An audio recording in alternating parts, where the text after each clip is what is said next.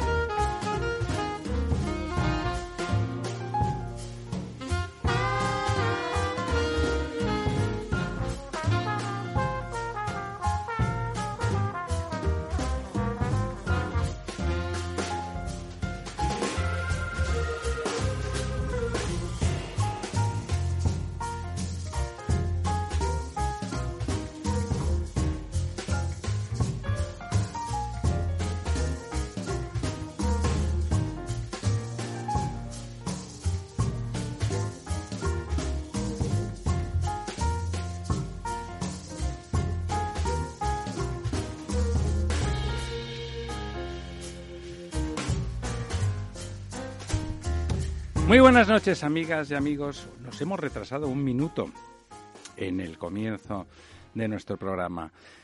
La verdad desnuda. Vamos a desnudarla hoy con muchas ganas. Vamos a tener muchos invitados y algunos muy interesantes. Pero antes que nada, vamos a darle la rebienvenida al profesor Tamames, don Ramón.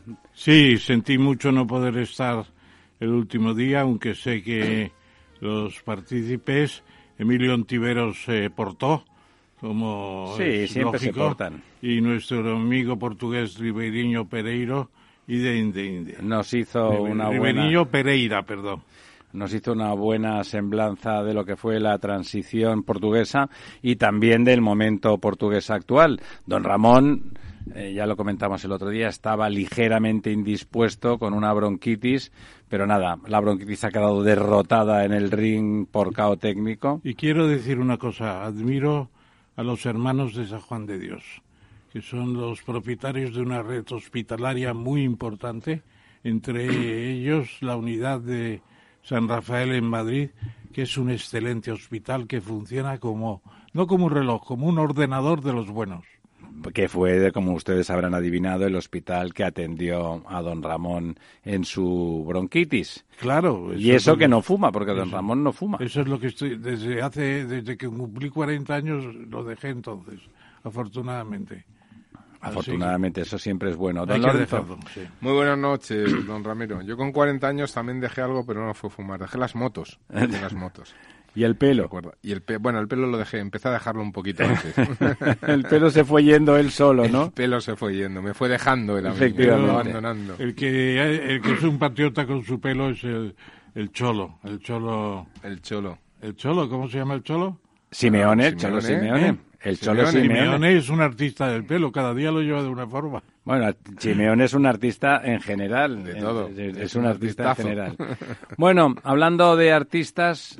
No podemos por menos, como hoy vamos a tener invitados, vamos a hablar de política internacional, vamos a hablar, tendremos aquí al ministro consejero de la Embajada rusa que amablemente nos acompañará en nuestro estudio con don Servando de la Torre, ya saben, el, el ex embajador español que comenta con nosotros habitualmente los temas de política internacional y ahí a partir bueno hay muchos temas en los que en los que la República Rusa está implicada en estos momentos vuelve a ser una potencia es eh, genera inquietud en algunos entornos eh, cada uno tiene sus motivos y sus razones y por lo tanto tenerlo hoy aquí va a ser eh, particularmente interesante. Y después en la tercera parte del programa pues tendremos, eh, tendremos por teléfono a don Fernando Suárez, ya saben, eh, uno de los artistas del antiguo régimen que hizo, que hizo maravillas para hacer la transición y posibilitar el régimen democrático. Y vamos a comentar con él esta, bueno, la situación española en general y ese tono de, de, menosprecio hacia, hacia la transición y ese tono crispado que, en aquella época entre todos los españoles conseguimos romper, aquella crispación que parecía inevitable y que disolvimos como un azucarillo en aguardiente y convertimos en una democracia. Vamos a ver cómo funciona eso. Y ahora, antes de, entrar con estos invitados tan atractivos, no podemos por menos que comentar, porque es muy grave, porque es grave eh, la dejación de responsabilidad por parte del Gobierno, el menosprecio de los derechos civiles individuales de las personas.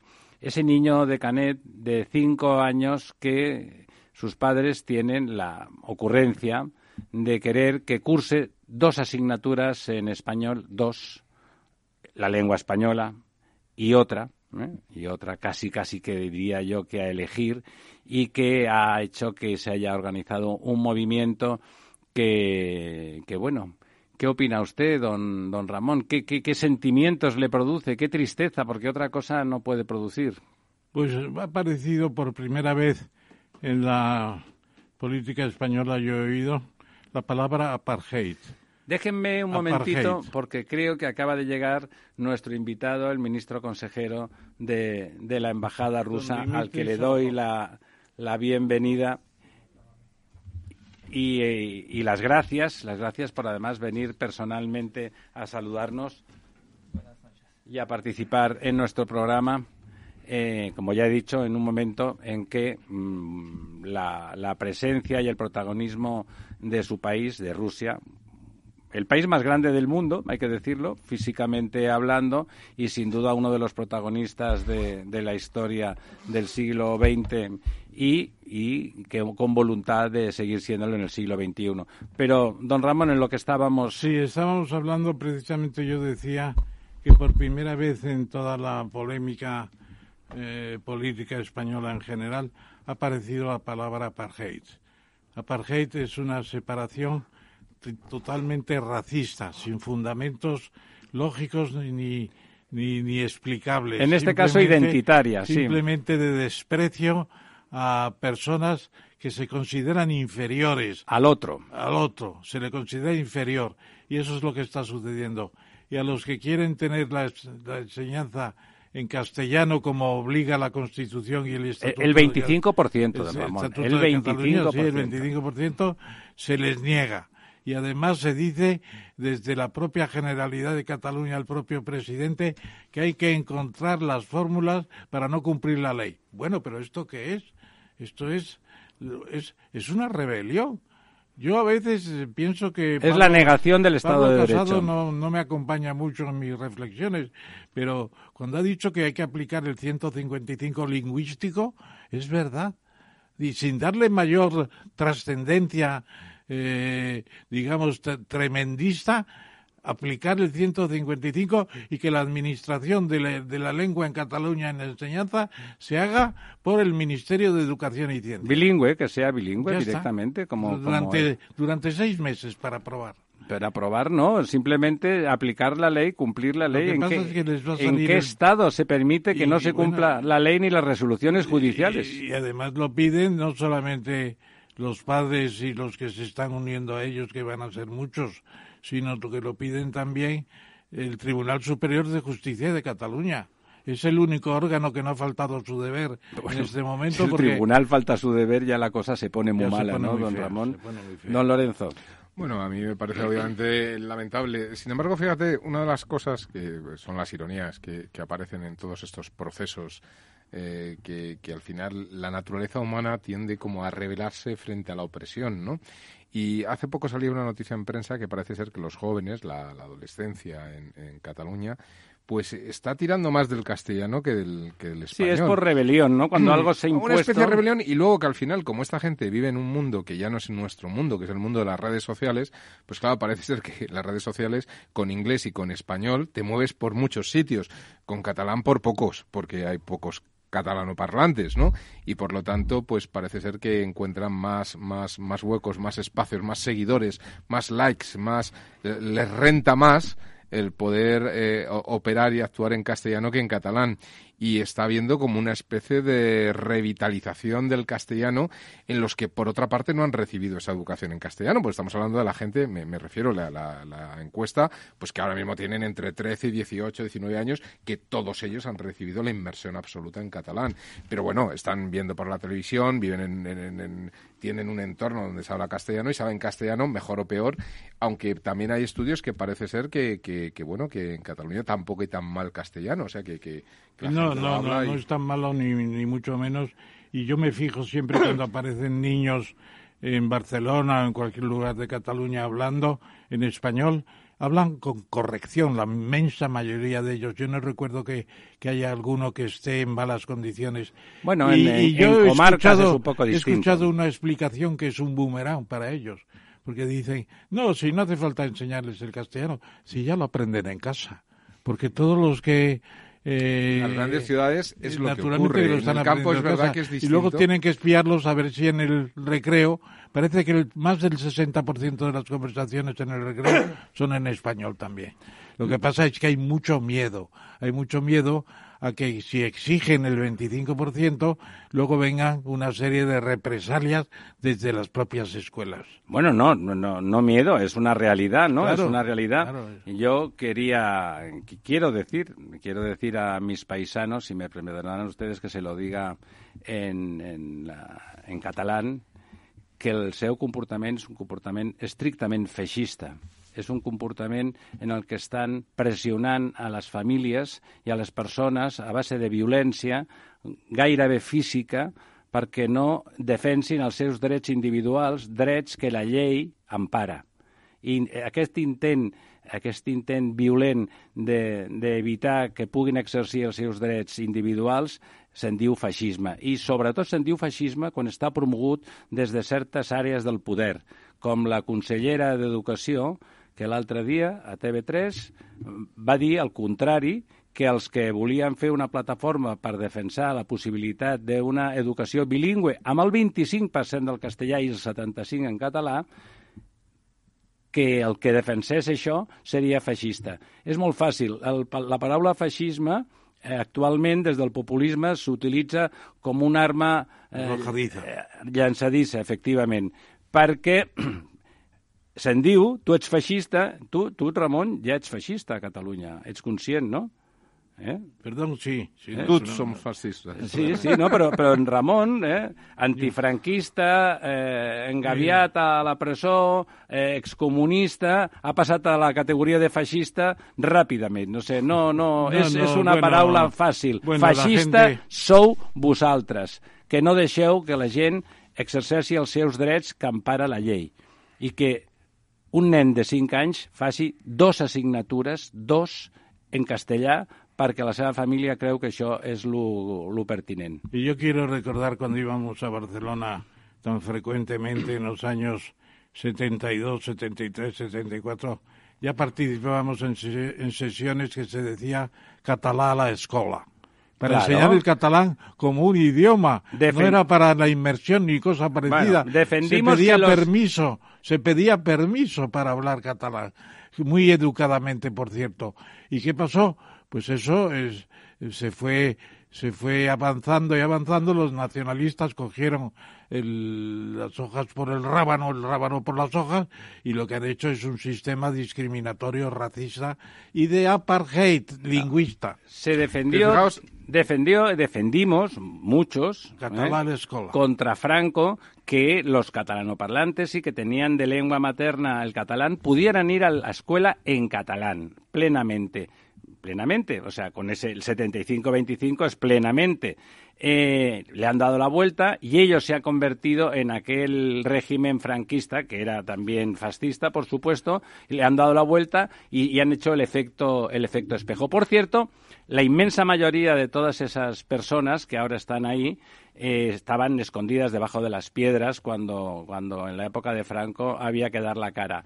Y los que no, los cuatro que no resulta que son eh, neo-pseudo-terroristas, que es lo que hicieron algunos exterra Lliura y cosas por el estilo. y el, Barça hizo a Franco socio de honor bueno, en dos, esa época, dos veces. En esa época tocaba hacer lo que tocaba. Fíjate que yo, que he vivido unos años en Irlanda, Irlanda, que es un país que ya tuvo la independencia y todo esto, ¿no? Ellos defienden su idioma, el, gaélico. Eh, pero claro, el, inglés tiene tanta fuerza, tanto poder, que es lo mismo que le ocurre al, español, que, realmente eh, no han podido con la gente joven, salvo en zonas muy aisladas, muy de pueblos, allí nadie habla el gaélico. Es verdad que todos los carteles están en gaélico y en inglés, que oficialmente en todas partes cualquier escrito oficial viene en los dos idiomas, etcétera, pero y, y, están obligados todos los niños a aprender gaélico en el colegio, pero nadie habla gaélico. Que yo sinceramente creo que es lo que va a acabar ocurriendo con el catalán, que con el tiempo esta gente joven se va a dar cuenta que es que le da igual, ¿no? Bueno, lo que pasa es que mientras algunas personas sufren.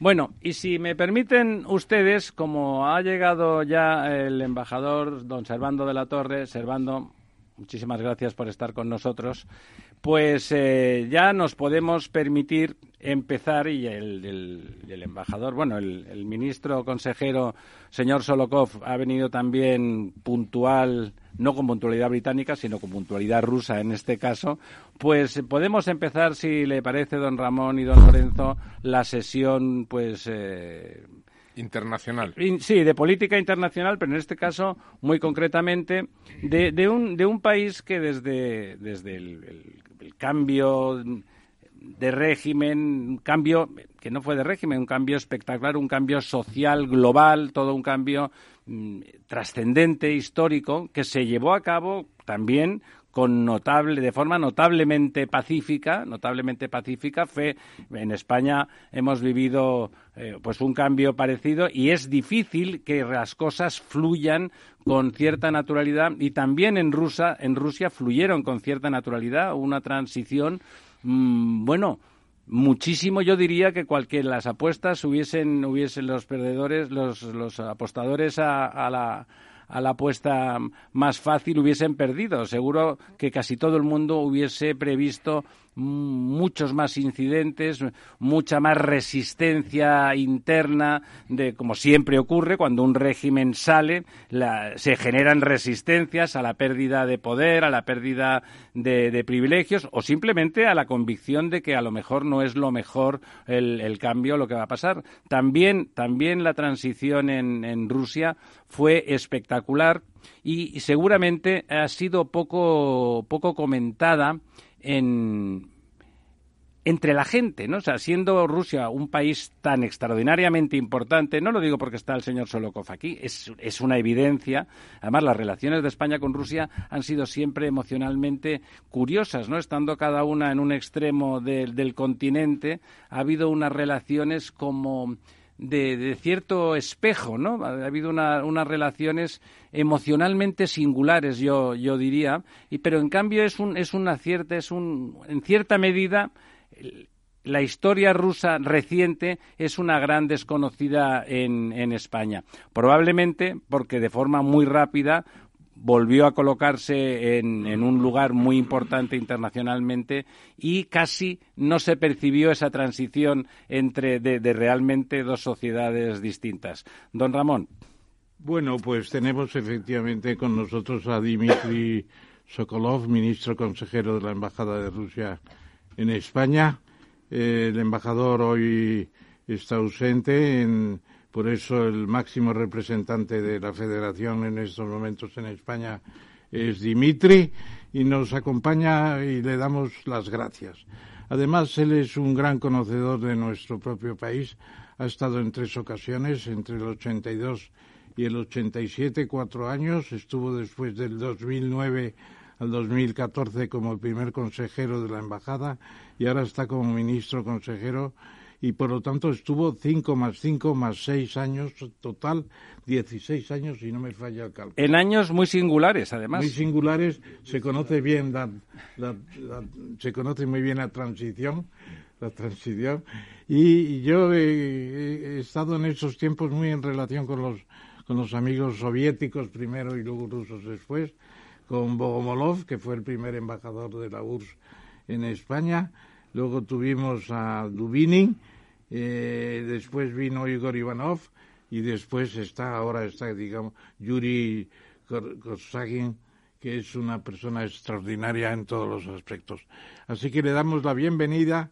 Y a propósito de la entrevista que ha habido el día 7 de diciembre, una entrevista que duró dos horas y un minuto, según el, el meridiano el meridiano de Miami que midieron las horas ahí los, los norteamericanos, la entrevista entre Biden, que estaba en, en, la Casa Blanca, y, el presidente Putin, que estaba en Sochi, en el Mar Negro, una estación de, de, de, esquí y al mismo tiempo una estación de, de, balneario.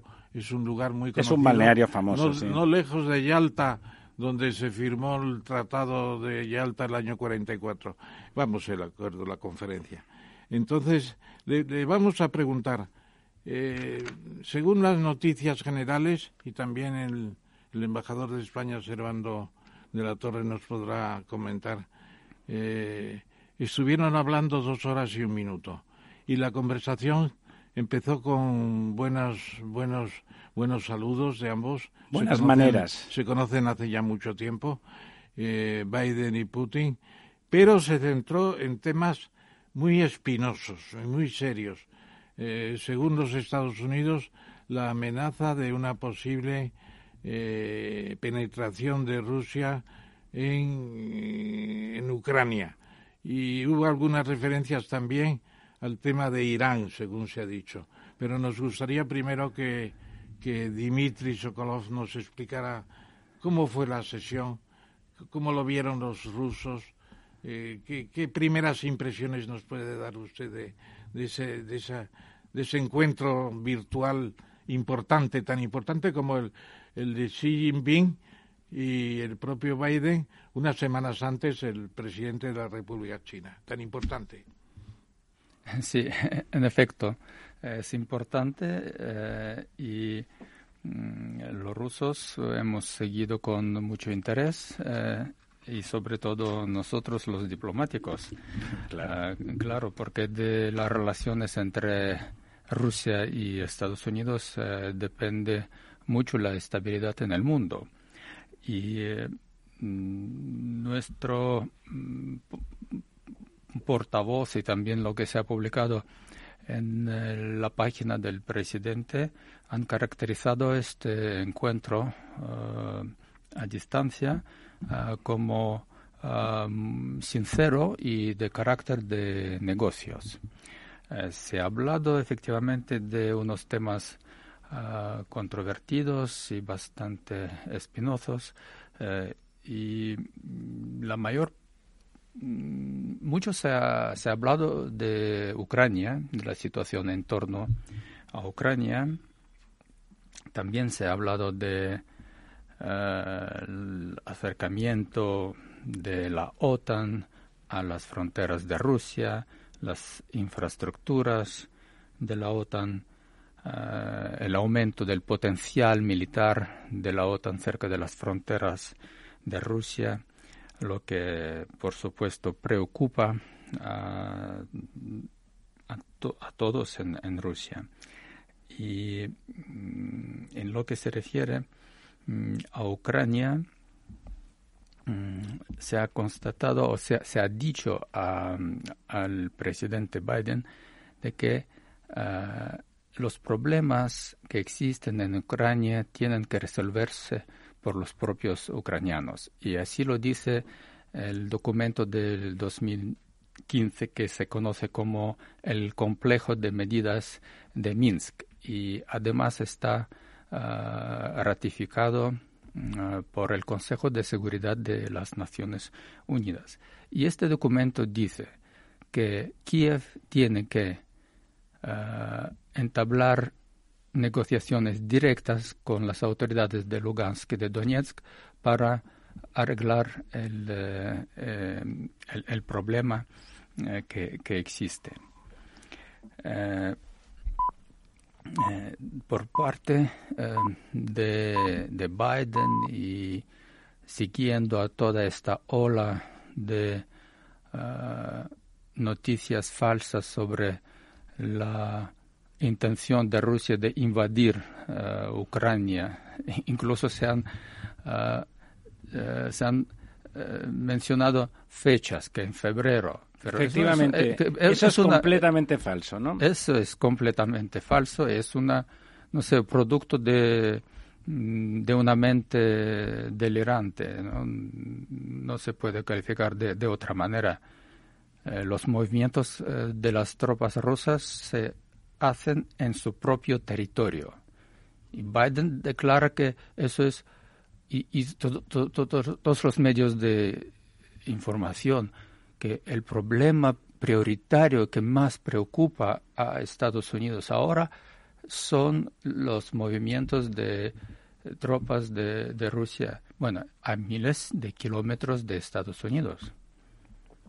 Ah, yo quisiera ah, recordar que el eh, despliegue de armas en los países limítrofes con Rusia para nosotros representa una amenaza. ¿Se acuerdan ustedes de eh, la crisis de Caribe, cuando Estados Unidos estaban muy preocupados por el despliegue de unos misiles rusos en Cuba, soviéticos entonces? Y era una amenaza real, lo, lo vieron así. Ahora los rusos vemos de la misma manera.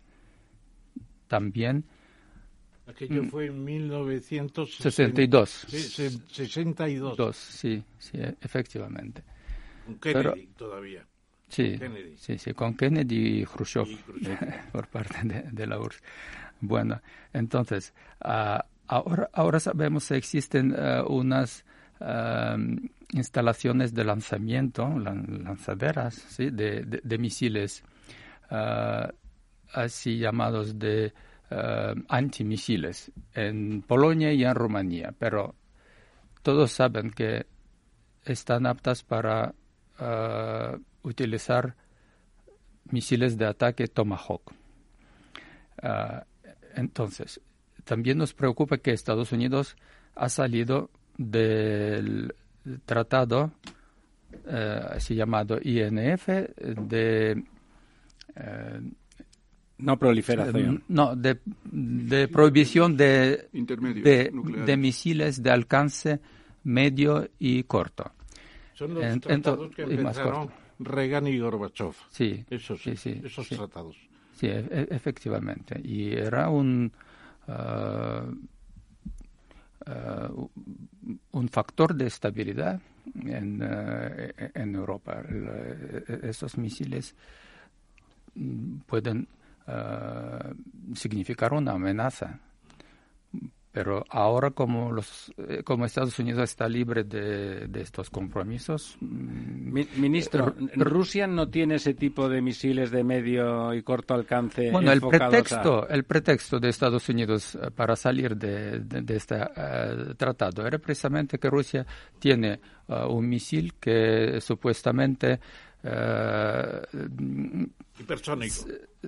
No, no, no otro, no otros. No. Que, era un misil que tenía un alcance mayor del uh, estipulado en, en, este tratado. Pero esto no es verdad y además uh, Rusia ha propuesto examinar este misil a los representantes de los, a los Mm, han hecho una demostración para los agregados militares de los países de la OTAN, pero no, no, no quisieron verlo. No quisieron. No, no. No, no, no quisieron. Y nosotros eh, hemos declarado varias veces que es totalmente eh, falso que este eh, misil viola mm, los preceptos de, de, de este tratado. Bueno, sin embargo, ahora, cuando Estados Unidos rompió este tratado, eh, Rusia ha propuesto eh, declarar una moratoria recíproca para el despliegue de, tales misiles. Y bueno, no, no, tenemos eh, respuesta. Y, además, pasadas dos semanas después de la desaparición de este tratado, Estados Unidos experimentó un misil que precisamente salía de, de, las restricciones tiene esas características de, este tratado pues. Entonces ¿quién, tenía este misil muy, muy ligada a lo que ha sido la conversación. Hay el sentimiento de que Estados Unidos en la conversación ha dicho que hay unos unos complejos unas unos eh, unos paquetes de medidas previstos que no se han aclarado en qué podrían consistir pero a los que se da mucha importancia en la conversación como posibles represalias de Estados Unidos. ¿Tienen ustedes noticias más concretas de qué tipo de represalias podría estar preparando Estados Unidos? ¿Irían más allá de lo económico, incluso a lo, a lo militar? No. Mm, pues eh, en los documentos oficiales no, no, consta. no, no consta, pero la prensa Mm, especula. especulaba sobre la posibilidad, la prensa y algún algún político estadounidense también sobre la posibilidad de eh, desconectar eh, a Rusia del sistema eh, SWIFT, sí, de mm, transferencias financieras mm, mundiales. Y bueno algunas otras sanciones pero bueno, eh, en, primer lugar, eso no, eh, como Rusia no tiene ninguna intención de atacar a, nadie, pues yo no, no, no creo que, que, hay sentido de, de, hablar. Sin, de hablar sin invasión difícilmente puede plantearse tan siquiera. si ustedes invaden, hacemos esto, pero... Señor, señor Solokov, yo... Eh, bueno, Sokolov. Eh, Bienvenido, en primer lugar. Eh, me uno en este sentido a las, alabanzas por parte de mis compañeros. Pero a mí hay cosas que me gustaría comentar de lo que, de lo que ha comentado. Por, una parte dice que, bueno, que pese a estas noticias que se falsas, eh, según usted, que se avanzan de que en el año 2022 Rusia podría invadir Ucrania. Bueno, tenemos un poco en el 2014 Rusia toma una posición militar en, en, en, Crimea, en la península de Crimea, algo que no está reconocido por la comunidad internacional. Solamente creo recordar que Bielorrusia reconoce esa postura o esa posición, aparte propiamente de Rusia, y que dentro un poco de la legislación rusa, pues parece ser que entra dentro de su legalidad, pero no así está reconocido por el derecho internacional. Dice también, es decir, que hay una serie de antecedentes. Es verdad que en estos momentos eh, se se, establece que puede haber cerca de 95.000 militares rusos cercanos a las fronteras eh, con Ucrania, aunque estén en territorio ruso. En el pero, Donetsk, en el Donetsk. Pero acumular 95.000 personas, estamos hablando, por, por hacer una escala, 95.000 personas puede ser equivalente prácticamente al 100% del ejército español más o menos, o un poquito menos. Es decir, estamos hablando de muchos militares. Y se plantea que pueden llegar a 175.000, que sería la cifra que permitiría hacer una invasión rápida de un territorio tan grande como el de Ucrania. Plantea usted de que las fuerzas de la OTAN se están aproximando a la frontera eh, rusa. Eh, sin embargo, hasta donde yo sé, salvo eh, Letonia y Estonia, países occidentales, bueno, y Finlandia, países occidentales que tengan frontera con Rusia, eh, comentaba Polonia, comentaba Rumanía, están a más de mil kilómetros de distancia con respecto a Rusia. En un caso les divide Bielorrusia, en el caso de Polonia, y en el caso de Rumanía la propia Ucrania, con lo cual estamos hablando de una distancia significativa eh, de las tropas, sobre todo si comparamos la acumulación de tropas que hay por la parte rusa. Y en cuanto a Estonia y y, Letonia, pues en principio son países que prácticamente no tienen ejército. De hecho, España tiene un destacamento de cazas, me parece que son seis eh, Aerofighter que están allí, pues para poder hacer eh, operaciones de vigilancia aérea, etcétera, no sé qué, porque no tienen, eh, digamos, ejército como tal y dentro de un países de la Unión Europea protegen las fronteras de la Unión Europea. Es decir, que hay cosas que no, no terminan de cuadrarme en lo que ha comentado, ¿no? Eh, en cuanto a esa visión un poco pacifista eh, respecto a lo que, bueno, pues parece que se está cuadrando. Es decir, en el derecho internacional, esto lo vemos, por ejemplo, en el tema de las nacionalidades, hay criterios de territorialidad y hay criterios de sangre. Eh, bueno, la legislación rusa sigue aquel principio que donde haya rusos, pues, pues tienen derecho a intervenir y estar más allá de lo que son los temas territoriales, ¿no? Y por lo tanto, bueno, pues eso les daría bajo el amparo de la legislación rusa, eh, digamos que podrían estar amparados a intervenir en ciertas partes del territorio de Ucrania. Eh, claro, cogiéndose uno un poco al derecho ruso y hasta a este, digamos, soporte de la propia legislación interna rusa de que podrían intervenir allí donde hay comunidades de rusoparlantes o culturalmente rusos y demás, pues eh, se hace difícil pensar ¿no? que, que, una situación de acumulación de tropa en ese entorno pues sea pacífico. Bueno, entonces mm, empezamos por lo último. Esto es eh, totalmente falso. Eh, el derecho ruso no prevé ninguna intervención. No prevé. No, no, no, digo que prevea esto. Quiero decir donde hay rusos. Que donde hay rusos, pues de alguna forma ellos tienen como el elemento de defensa de, la comunidad rusa, ¿no? Es decir, tienen un poco. Sí, como todos los países. defienden la. Sí, defienden siempre eh, la, situación de sus nacionales en, el extranjero es, eh, es, normal y totalmente... De sus nacionales, ¿no? Sí, y totalmente acorde con eh, la legislación internacional. Mm, bueno, luego, lo de Crimea. Mm, no hubo ninguna invasión ni, ni, un disparo. se, trata de, se, trata, se trata de un referéndum y totalmente acorde al derecho internacional. El 98% de los eh, habitantes de, Crimea se han pronunciado a favor de unirse a Rusia. En lo que se refiere a... ¿Por qué no se reconoció por el derecho internacional? Sí, se, se, reconoce por el derecho internacional. si, algunos países no lo reconocen, es otra, es otra cosa. Nosotros consideramos que es totalmente acorde. Por ejemplo, en, en Kosovo no hubo ningún referéndum. No, y además, eh, eh, si me permite intervenir, nosotros lo digo porque ese tema se comentó mucho con, con, el profesor Tamames y es verdad, y contigo, me parecen bien las preguntas, ¿eh? pero es verdad que en el caso de Crimea, más allá que formalmente es verdad que la intervención formalmente ofreció dudas. Es cierto que casi la, situación de que Crimea, después de la descomposición de la Unión Soviética, no perteneciera a Rusia, casi era una anomalía. ¿eh? ¿Verdad, profesor?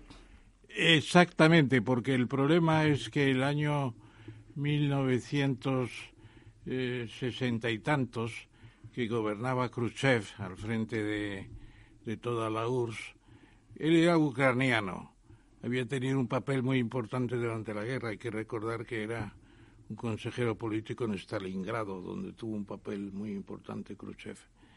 Y Khrushchev era ucraniano y en un desvío, podría decirse coloquialmente, le pasó eh, Crimea. Crimea a Ucrania. Pero que siempre fue Rusia, eso es cierto. Aquello se criticó mucho como una especie de, de muestra de autoritarismo sin sentido y hubo muchas protestas y la gente no quería ser ucraniana, no, sería ucraniana. O sea que se parece un poco a lo de lo de Escocia, porque los ucranianos engañaron a su pueblo pues, haciéndose con, con, con Crimea, cosa que hicieron los escoceses cuando se arruinaron eh, y tuvieron que entregarse de manos y pies, pies y manos a Inglaterra. A Inglaterra. El año 1700 eh, 1707 me parece que fue. 1787 me parece. Bueno, que está en lo que permite el derecho de devolución y también el referéndum de Escocia, que es lo que permite. Ese referéndum, eh, ministro, se ha presentado, que vamos, la, la verosimilitud de los datos supermayoritarios que usted dice vamos, me parece muy verosímil en función de la propia historia de Crimea. O sea, lo normal es que sea estrictamente ciertos esos datos del noventa y pico por ciento que usted dice. Se han presentado como argumento en Naciones Unidas para acabar un poco con esa discusión, con esa anexión que inicialmente fue formalmente impropia, pero que de fondo tenía una razón una, justificación de tipo histórico y sociológico, como demuestra ese referéndum. ¿Se ha puesto en valor desde el punto de vista internacional? Sí, por supuesto. Por supuesto, Rusia ha eh, manifestado siempre en las Naciones Unidas y en, todas partes que eh, esto corresponde, según nosotros, al derecho de autodeterminación que está también escrito en la Carta de las Naciones Unidas. Eh, en cuanto al, eh, a la distancia que Polonia y Rumanía no eh, tienen frontera con Rusia, es verdad, pero Polonia sí que tiene, con la región de Kaliningrado. Kaliningrado. Además, sin embargo, la, la, distancia no es muy grande, sobre todo para los cohetes eh, modernos que mm, son cuestión de minutos para, para alcanzar el territorio de, eh, de Rusia. Por decirlo de alguna forma, técnicamente no le parece que esa distancia sea. Eh, bueno, de hecho, también hay que reconocer que cuando se firma ese tratado sobre los misiles de alcance corto y medio, se está pensando en esas fronteras próximas. Y es verdad que, bueno, Rumanía quizás sí que tiene por en medio Moldavia.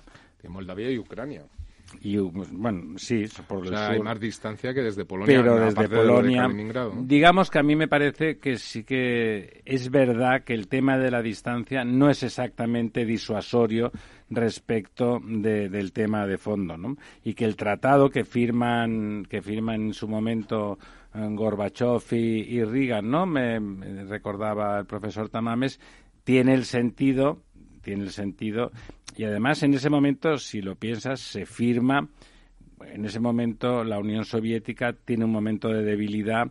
Evidentemente, quien se siente amenazado no es los Estados Unidos. El tratado se firma porque en ese momento de desmantelamiento del, sistema, digamos, de, de mutua intimidación, bueno, quien necesita necesita una cierta garantía de que no se va a aprovechar el momento para rodear la, nueva, el nuevo país y el nuevo status quo es, es la nueva Rusia. Ciertamente necesita, bueno, y las otras repúblicas, ¿no? Que a fin de cuentas el conjunto de repúblicas nuevas que se forman a partir de la Unión Soviética, desde el punto de vista militar, están debilitadas y por lo tanto ese tratado es un tratado de garantías de Estados Unidos de decir no vamos a aprovechar este momento de debilidad, sino que vamos a favorecer que aparezcan estos nuevos países, estos nuevos órdenes democráticos. Ese es el espíritu del tratado.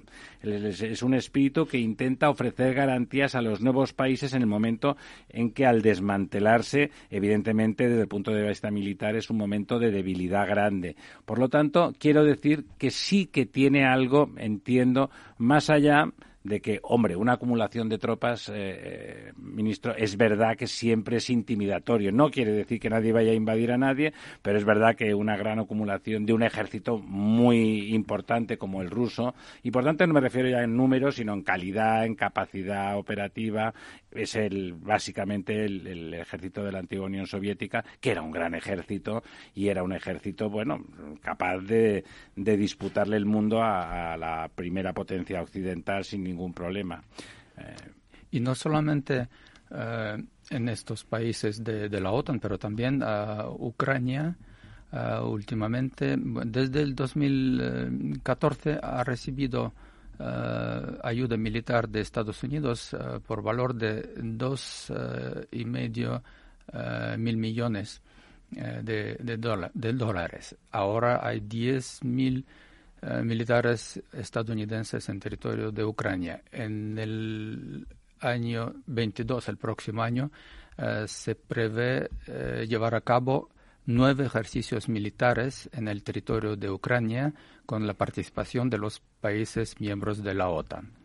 Entonces, eso es lo que preocupa a Rusia. Esto es una amenaza ah, para Rusia. Y también mm, pensamos que esta política ah, en relación a Ucrania de los países del Occidente eh, no contribuye de ninguna manera a la solución del conflicto interno que está viviendo Ucrania, sino al contrario, ah, empuja a las autoridades de Ucrania a una eh, tentativa de resolver sus problemas por fuerza. Yo intervendría aquí, si me lo permite. Por supuesto, el, el, el director del programa. En el sentido de que en los tiempos de Yeltsin, eh, la euforia que hubo después de la caída de Gorbachev, con Gorbachev las relaciones fueron muy buenas, pero con Yeltsin las relaciones de Occidente, por decirlo de alguna manera, de Estados Unidos y la OTAN, fueron todavía mejores, muy, muy, muy buenas, muy buenas. Rusia llegó a estar en la OTAN, en una especie de antesala o despacho particular que había de observadores de la OTAN desde dentro. Partnership for Peace. Prácticamente. Partnership for, Peace. Partnership, compañerismo. For Peace. Claro. Entonces eso, es muy, muy importante. Y está en la línea, y yo no estoy proporcionando al señor Sokolov, no le estoy proporcionando argumentos porque veo que los trae muy, nutridos en sus papeles y en su cabeza. Eh, eso va contra la doctrina Kissinger. La doctrina Kissinger dice, es un poco la derivada de, de Yalta, de Yalta. Es decir, hay unas zonas de influencia, unas zonas de vecindario, unas zonas incluso de más que eso, fueron parte de la URSS, eh, eh, los Bálticos y Ucrania. Y Rusia tendría, Estados Unidos tendría que tener más prudencia en sus movimientos en esos países, porque están muy próximos. Es como si eh, Rusia estuviera negociando con Canadá pues unos movimientos especiales y Canadá está muy cerquita de Estados Unidos. La que se armaría si se supiera que los canadienses van a hacer van a hacer eh, maniobras con los, con los rusos. Bueno, eso, eso sería una explosión, una explosión. Bueno, entonces, sin dar la razón ni a tirios ni a troyanos, el momento es muy interesante, muy difícil y lo que se necesita es mucha prudencia para no cometer errores desde los cuales volver a la normalidad fuera más difícil. Eso yo creo que es un principio lógico. Servando. Muchas gracias. Muchas gracias. Bueno, yo, yo tengo una larga experiencia en la OSCE.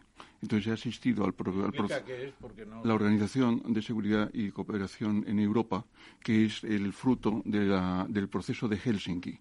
Es donde los países de la Alianza Atlántica se veían con los países de la Unión Soviética y del Pacto de Varsovia.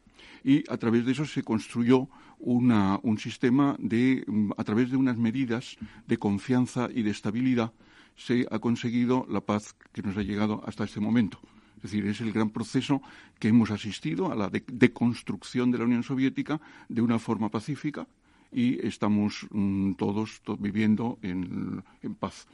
Eh, si yo, yo creo que del proceso de Helsinki, el proceso mm, que se cambiaba los derechos humanos por, las, por el desarme, que se aceptó, que ahí está, de ese proceso de Helsinki había unos elementos que los salvaguardaban. Y lo salvaguardaban, por ejemplo, el tratado INF, los, los misiles nucleares de alcance intermedio, la gran polémica de los euromisiles. Los cruising y los Persing. Claro, la gran polémica que destapó de pronto el Der Spiegel cuando mm, en los ejercicios de ficción de la OTAN, la defensa de OTAN consistía en tirar misiles mm, de corto alcance sobre su propio territorio en Alemania. Claro, aquello fue un gran escándalo de cómo eran los problemas mm, técnicos de desarrollar los sistemas de defensa. Eh, en el proceso de Helsinki se, salió los acuerdos intermedios, pero salió también un tratado, el tratado que le llamaron el Tratado del Café. Yo, yo asistí a estas cosas. El café, es decir, el Convention Armed Force Reduction in Europe, el, acuerdo de reducción de fuerzas convencionales en Europa, se constituyó en fuera de la conferencia. Y por eso nos íbamos a tomar café y no eran los embajadores, sino otros no eran los embajadores titulares, sino otros embajadores los que negociaban este proceso de reducción de armamento. Bien, este fase, después del problema nosotros llamamos FACE, al Acuerdo del Café, reducción de fuerzas comerciales en Europa, que fue la destrucción de los carros blindados, la destrucción de cañones, la Unión Soviética para destruirlos puso gran cantidad de tanques en un desierto para que se oxidaran, eso se vigilaba con, con, los satélites, nosotros hemos destruido también, nuestros, hoy está hablando de esto, con unos observadores mm, que vinieron rusos, destruimos parte de tanques y cañones que violaban esta reducción. Sin embargo, este acuerdo ha sido suspendido. Después de, después de la historia de Crimea, este acuerdo no funciona. Había otro acuerdo complementario, que era el de Open Skies, de tal manera que los movimientos de tropas, eh, los, estados abren sus cielos, open, Skies, y permiten vuelos a baja cota para observar los movimientos de un ejercicio militar. Ha sido denunciado por Estados Unidos, no está en Open Skies. No está tampoco la, hay los ejercicios militares tienen que ser mm, anunciados con unos periodos y con unos contingentes previstos. Al anunciarlo, se sabe que el otro está haciendo unos ejercicios, sencillamente ejercicios. Se evita entonces lo que pasó en la Primera Guerra Mundial, que es la guerra por sorpresa por un movimiento de, movimientos automáticos. Parece que también está suspendido. Parece que, es decir, entonces este es mm, ese es el problema. Oye, perdona, y me parece que también está suspendido otro factor muy importante, porque en la reunión del Helsinki una persona destacada fue Carlos Arias Navarro, que representaba a España. Y Carlos Arias Navarro iba a que se reconocieran las fronteras y no se cambiaran nunca más las fronteras en Europa. Y se cambió en Kosovo. Claro, ese es, el, es que gracias, gracias profesor. A esto íbamos, porque uno de los grandes debates que llenó meses el debate era el problema de si las fronteras son inmutables, inviolables. Y entonces Alemania lo cual históricamente, Servando, nunca ha sido así. las fronteras evolucionan, ¿no? Bueno, esa es la cuestión. Bueno, es la gran cuestión que Alemania estuvo, porque para Alemania era parte eh, integrante, es decir, Alemania estaba dividida en dos. Entonces no podía conseguir, no podía pretender una, no podía aceptar unas fronteras inmutables, sí, inviolables. Reunificación imposible. Claro, entonces los críticos de la Unión Soviética, los críticos, por ejemplo, en España de, la muy de la derecha, decían aquello es un regalo a la Unión Soviética porque se le permite las conquistas de la Segunda Guerra Mundial. Bueno, pero los alemanes no lo veían tan bien, tampoco de esa manera. Y se llegó a, es una articulación de palabras. Pero bueno, en todo caso, en todo caso, eso existe. Es decir, en como muy bien dices, querido profesor, en, en Helsinki, en el proceso, está la inviolabilidad, inmutabilidad de las fronteras. Entonces, el problema que tenemos nosotros, España, Unión Europea, es que queremos, queremos tener a Rusia como tenemos a Alemania. Son dos países de enorme importancia para Europa y que nos han ocasionado graves problemas que están en la historia. Pero no pasa nada. Es decir, es así. Alemania está ahí. Alemania pues, es el origen de las guerras mundiales. Ahí está Alemania. Es un país respetado, mm, totalmente fiable. Rusia está intervenido plenamente en Europa, pero puede ser un país entonces perfectamente respetable, entonces y, influyente. Entonces el problema es el que el aparato, el aparato que salió de todo Helsinki está cojo. Parece como si el, Helsinki no funciona. Y yo voy a decir algo que no quiero poner palabras en boca de, pero antes de la pandemia yo asistí, asistimos a una reunión del, Real Instituto Elcano, en donde vino unos cuantos expertos y vino el hijo del ministro Grómico, que hoy día es un diplomático profesor en una universidad eh, rusa. Y entonces yo me acuerdo que le pusimos una pregunta, pero yo no, lo comentamos diciendo, bueno, entonces hay que volver a hacer un segundo Helsinki. Es que es necesario. Pues probablemente, ¿no? Esta es la cuestión. Hay que volver otra vez a replantearse los temas de las fronteras, hay que volver a replantearse el tema de la reducción de tropas, hay que y de la reducción de misiles y la notificación y las observaciones de, Open Skies, es decir, tenemos que envolver otra vez. Y entonces, si Biden ha hecho la cumbre de la democracia, es que hay que es el momento de que el presidente Putin le diga a Biden vamos a hacer, vamos a sentarnos otra vez, porque realmente Putin hacer un gran acuerdo internacional otra vez volver de dimensión histórica. Porque realmente ahí que ahí está en Kosovo y Crimea. Y que, no obedecen el psiqui para nada. Pues por eso hay que hacer otra, otra reunión, ¿no? Y vendrá con el tiempo, porque lo que no me creo es que Rusia vaya a devolver Crimea. No, Crimea es un conflicto congelado como Gibraltar. Eso, eso, eso hay que, las, yo creo que los hechos son como son. Crimea es Crimea. Entonces tendremos que encontrar una manera de entenderlo. Kosovo. perdón, embajador, ministro. Kosovo. Sí, embajador también. no, todavía no. Ah, precisamente Rusia ahora ah, ha propuesto al eh, presidente Biden ah, ponerse de acuerdo sobre las garantías de seguridad. Y e, este es un tema también que se ha tratado en eh, el acto final de Helsinki uh, del 75. Se habló de la indivisibilidad de la seguridad. Es decir, que la seguridad de un país no puede eh, garantizarse o asegurarse menospreciando la seguridad de, otros. Y este principio también era refrendado en varios documentos de la OSCE eh, más tarde, o de la, eh, la Conferencia de Seguridad y Cooperación Económica en Europa, eh, la cooperación en Europa, en la Carta de París, por ejemplo, en el año 1990. Ah, y este es el problema que plantea ahora Rusia, que eh, la seguridad no puede eh, basarse en la seguridad de, eh, de, un bloque de países menospreciando la seguridad y las preocupaciones de, de, otro. Nosotros tenemos que llegar a un acuerdo para a unas garantías mutuas, mutuas de, de, seguridad. Por eso yo creo que ah, algo tiene mm, de eh, sensato las consideraciones del señor embajador y van precisamente en, eh, en, en, el mismo sentido que.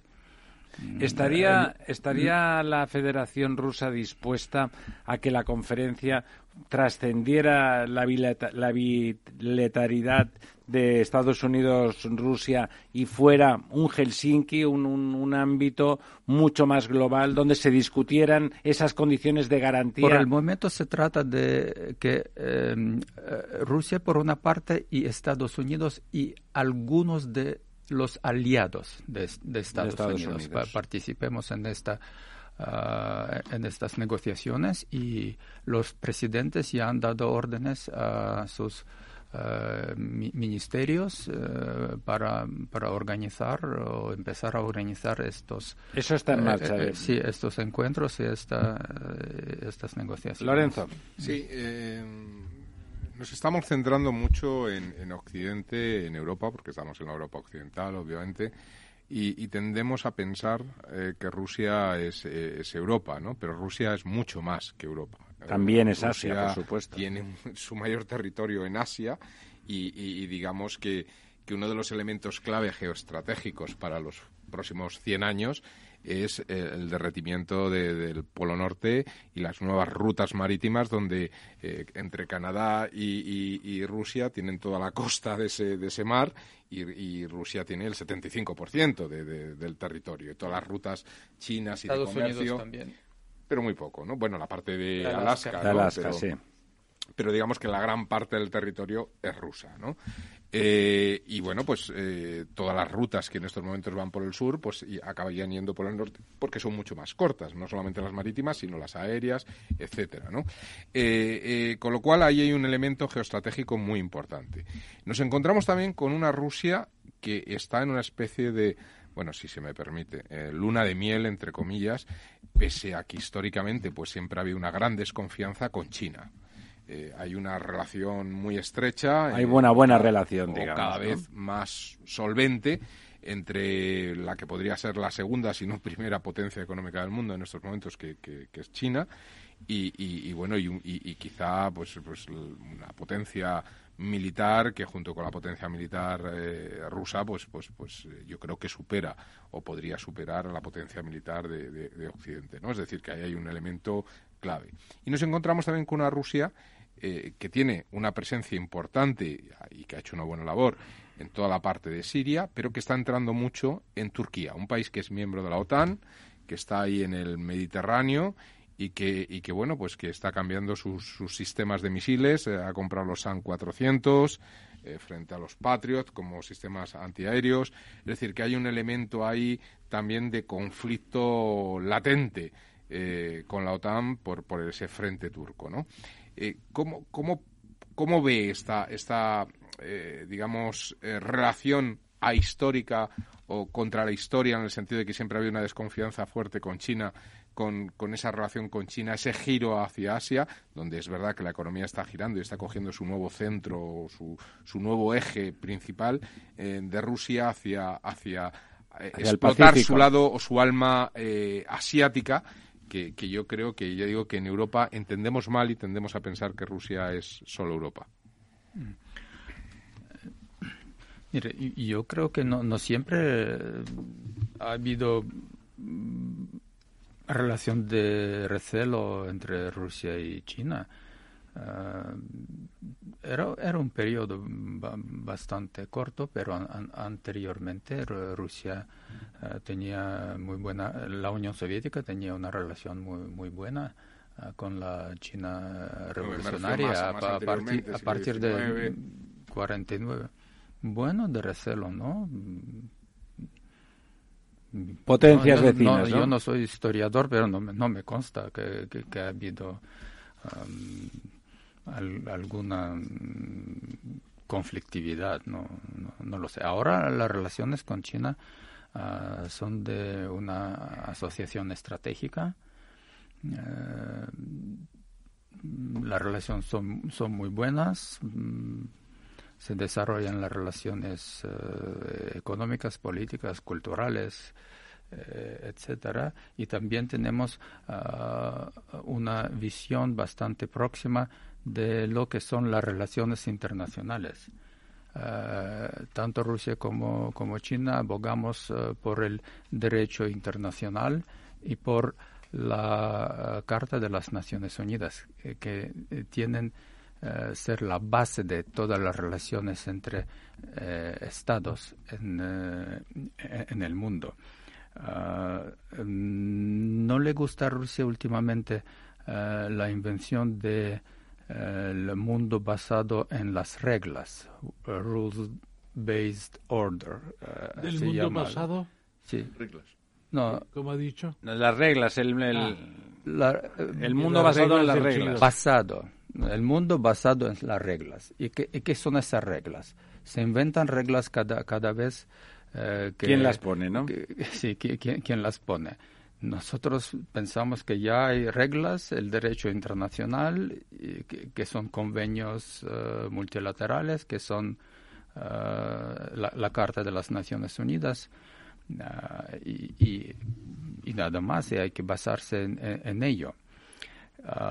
También pensamos que el mundo es multipolar o por lo menos va camino a ser multipolar y tanto Rusia como China estamos eh, por la democratización de las relaciones internacionales en contra de una imposición Ah, por la fuerza de, estas reglas y de la intromisión en los asuntos internos de, los países. Y además esto está tanto en la Carta de las Naciones Unidas como en, la acta, en el acta final de, Helsinki.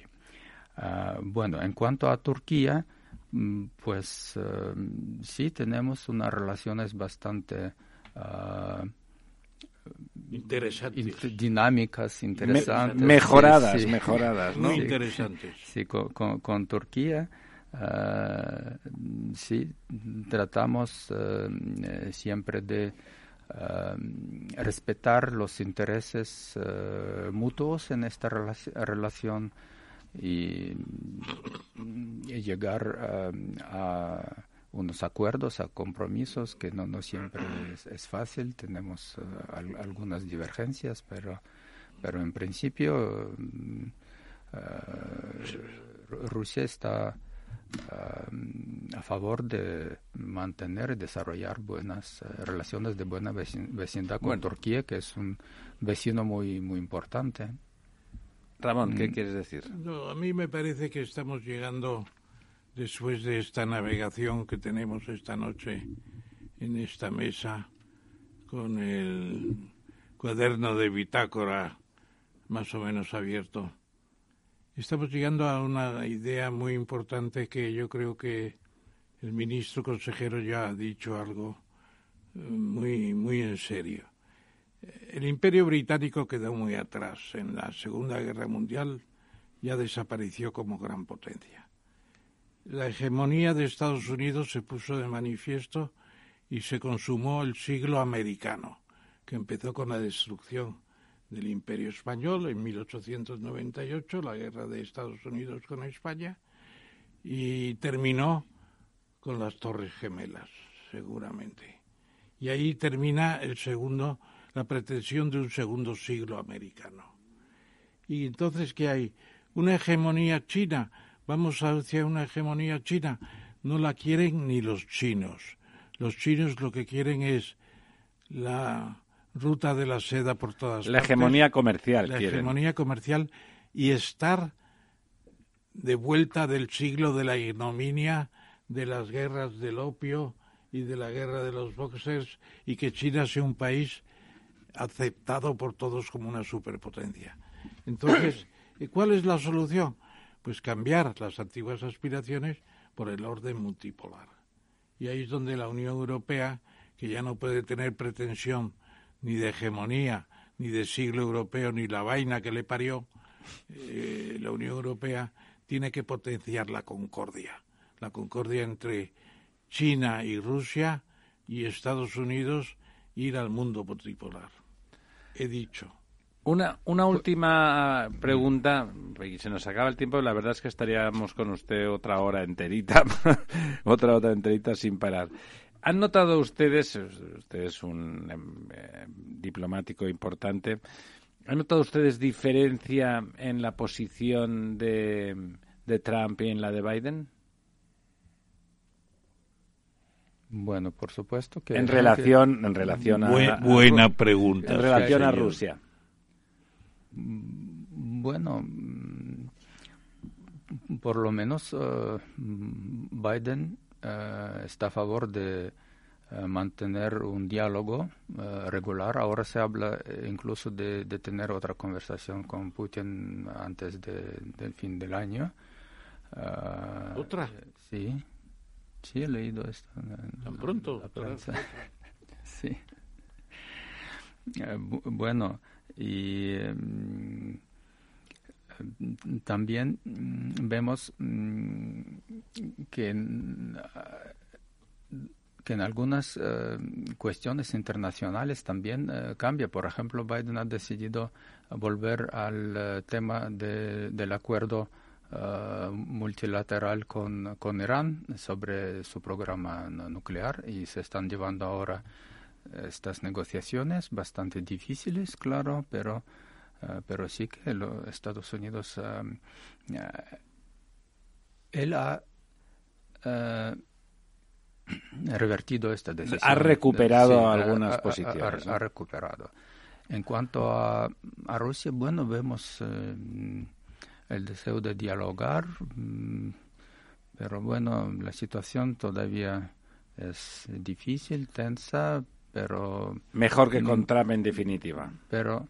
Mejor. Bueno, yo creo que sí, por, por lo menos hay un... Aparentemente sí. Un, un, diálogo que, que incluso eh, puede tener eh, una continuación constructiva eh, en, el futuro. Servando. No, muy, muy brevemente. Hay una pregunta que los que estudiamos estas cosas nos preguntamos. Nosotros en la Wiener Verkunde, en la conferencia de seguridad de Múnich, en el año 2007 creo que fue. El ¿Qué fue? Múnich es la conferencia de seguridad, el Munich Verkunde.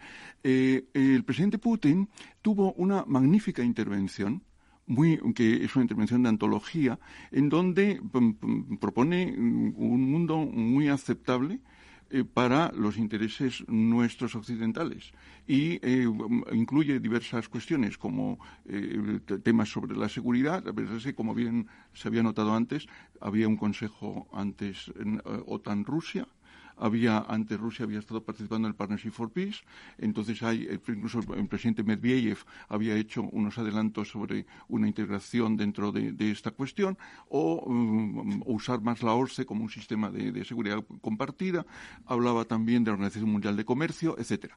Eso está reflejado en unas fotos que se ven en internet en donde la Hillary Clinton y el presidente Putin tienen una relación amistosa parece que las relaciones son buenas.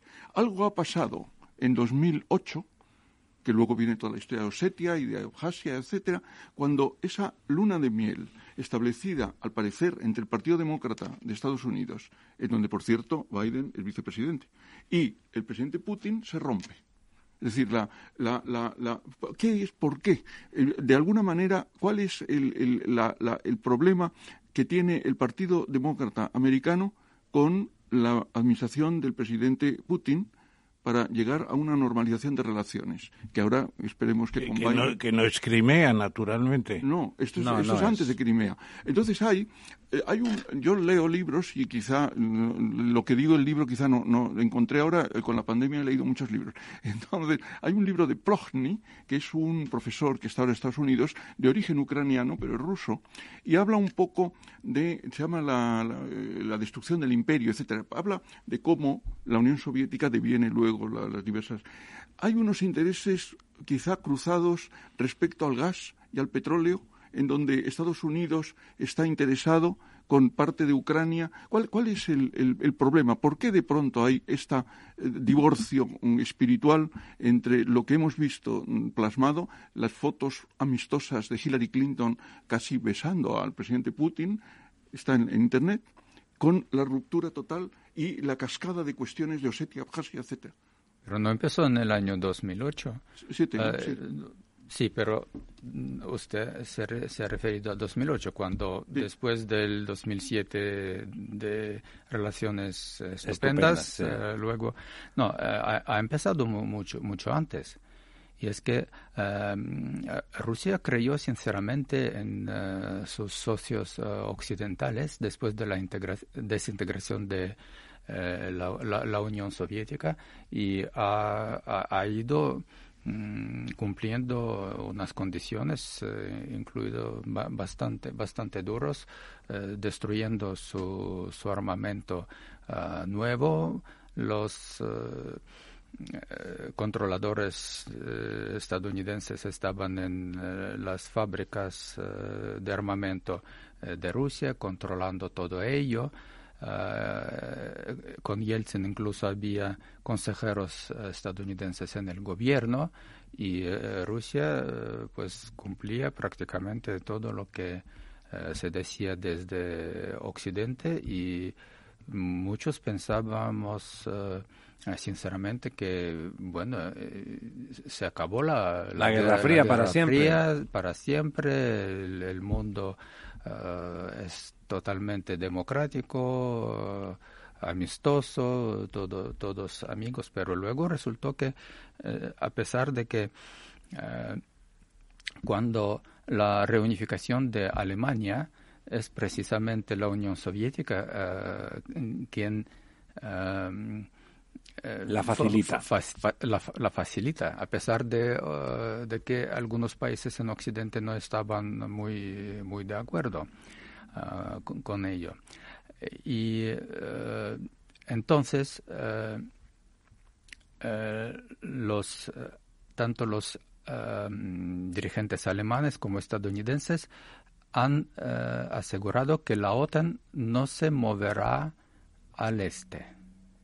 Sin embargo, este compromiso, este compromiso no ha sido Uh, sí, no ha sido refrendado o puesto en, papel eh, y, y, y, los países occidentales lo, han, lo han roto, a pesar de que Rusia eh, manifestaba su preocupación, eh, quería disuadir de ello, proponía uh, un, um, e-, establecer un sistema de seguridad eh, común sin eh, la OTAN. Y lo que dice Servando, el embajador de España, no puede tener alguna relación con la creciente amistad ruso-china. No, yo no lo creo. Tiene, yo le veo, fíjate, y, acabamos. China. Y precisamente en el año 2007, eh, en Múnich, eh, Putin eh, propuso todas estas cosas y advirtió al Occidente que si se mm, continúa esta, esta política de, de, presión militar sobre, sobre Rusia, Rusia va a reaccionar. ¿Rusia va? Reaccionar. A mí me recuerda, y acabamos porque tenemos otro invitado tal, la verdad es que quedaríamos otro par de horas, eh, ministro, ciertamente. Eh, me recuerda un poco, siendo completamente distinto, porque no hay una derrota militar como en el caso de Alemania en la Primera Guerra Mundial, un, un, un, trata, un tratamiento de la nueva Rusia por parte quizá de Estados Unidos, la OTAN y sus aliados, que éramos nosotros en parte, eh, versallesco, al estilo... Como la derrotada. Como, como Versalles, ¿no? Como Versalles y un poco es el mismo efecto rebote que tiene en Alemania, injustificable lo de Hitler, pero el efecto rebote en el pueblo alemán es de, una, de un tratado injusto y seguramente en, en Rusia hay un trasfondo de apoyo social a la rebelión porque, bueno, pues que ahí no, no se aprecia eso que comentaba antes al principio, llevado a los términos políticos, sería lo que estaba comentando ahora el ministro, eh, un no apreciar hasta qué punto fue importante esa transición política histórica de la Unión Soviética a, la Federación Rusa y al resto de países que, la conformaban, ¿no?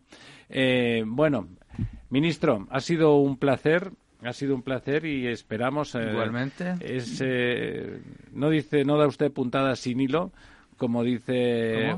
Hay un refrán español que dice que no dar puntadas sin hilo, es decir, que todo lo que dice usted tiene sustancia y hay que leerlo y hay que escucharlo con atención porque todo tiene sentido y por lo tanto nos quedamos con ganas de, volver a charlar con usted en cuanto tengamos ocasión. Con, mucho gusto. Y en cuanto haya un tema, que siendo Rusia su país, el tema vendrá solo seguro. puede ser de, día o un poco más, más fácil. Yo normalmente estoy durmiendo a estas horas. Sí, ya saben los españoles en eso de dormir somos muy distintos. Muchísimas gracias, Dimitri. Gracias, gracias todos. La verdad desnuda. Capital Radio. Diciembre es el mes de la movilidad en Capital Radio. El programa Movilidad sobre Ruedas se viste de gala para recibir de martes a viernes a los principales protagonistas del sector en Movilidad sobre Ruedas de 2 a 3 de la tarde. Presentado y dirigido por Chim Ortega. Patrocinan diciembre mes de la movilidad Nissan y Arbal BNP Paribas Group. Esto te estás perdiendo si no escuchas a Rocío Arbiza en Mercado Abierto. Joseba Ezeiza, socio de McKinsey Company. La inversión necesaria para alcanzar el nivel de emisiones netas cero es de aproximadamente 28 billones de euros, es decir, 28 trillones anglosajones en tecnologías más limpias. Aproximadamente un 80% de ese total provendría de la reorientación de inversiones que, de otro modo, financiaría en tecnologías intensas en emisiones y el restante 20% será inversión adicional. Y como decía antes, afirmamos que esta transición se puede hacer a costes cero, porque en nuestras estimaciones los ahorros en eficiencias permitirán recuperar dichas inversiones dejando saldo neto cero. Mercado Abierto con Rocío Arbiza.